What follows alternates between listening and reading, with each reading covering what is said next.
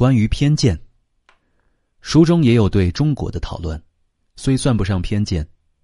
之所以显得有偏见，主要是勒庞对传统的力量的过分高估和样本采纳不足。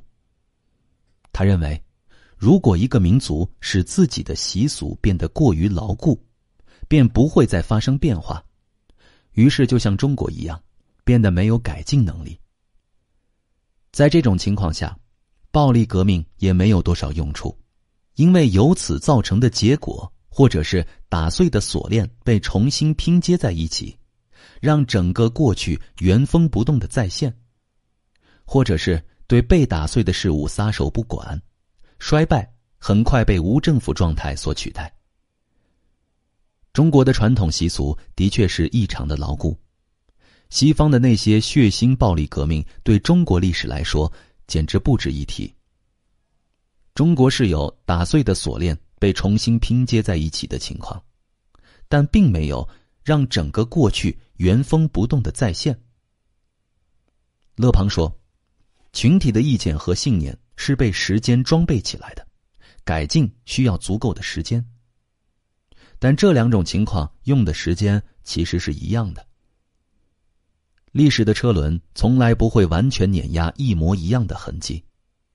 中国在一段历史里进步缓慢，只不过是特殊的地理环境形成的特殊传统和制度导致的，未必真的落后。只能说，某些传统和制度不太适应于开创性的科技和人文关怀进步，不能更好的关注个体幸福。历史不一定会告诉我们应该做什么，但它可以告诉我们应该避免什么。关于大众社会论的著作并不少见，所以丹尼尔·贝尔在《意识形态的终结》中说，在当今西方世界，除了马克思主义之外，最有影响的社会理论，也许就是大众社会理论了。但还没有一本关于大众力量崛起的心理学著作。像乌合之众大众心理研究这么有影响力，连美国的实验心理学创始人、社会心理学家高尔顿·奥尔波特，也在著名作品《社会心理学手册》中如此评价勒庞的这本书。在现有的所有关于心理学研究的书籍中，没有任何一本可以与这本媲美。早在一九二零年，梁启超等人所译的。上智学会丛书和共学社丛书中，就有勒庞的著作。勒庞说：“由于任何一种精神结构都包含无数种性格的可能性，环境突变会让这种可能性表现得更为突出。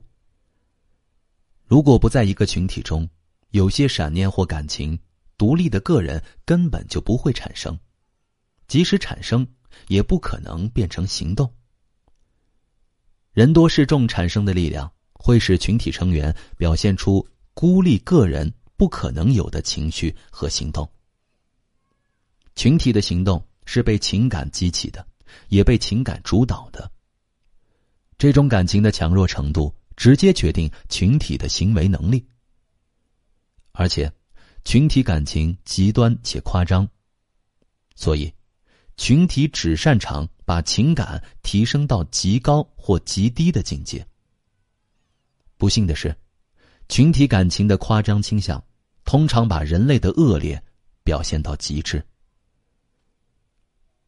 勒庞之著作在世界之影响极其之大，有着尼采以后最伟大的作家之美称的西班牙作家奥尔特加加塞特，其思想就深受勒庞影响。在他的代表作《大众的反叛》一书中，随处可见勒庞的大众心理学观点。加塞特认为，世界的扩张和生活的改善是大众力量崛起的根源。他的观点和勒庞的观点一致。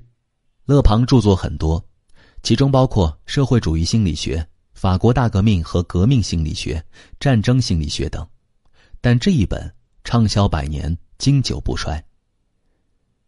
书中诸多伟大预见性言论，限于篇幅，此处就不一一列举了。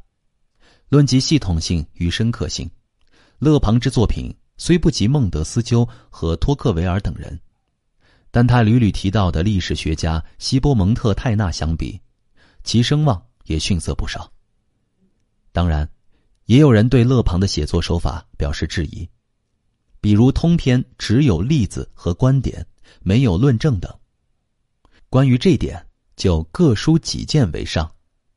但本书凭借对大众心理的精辟剖析，仍不失为一部当之无愧的社会心理学经典名著。感谢收听，欢迎继续关注下一集的精彩内容。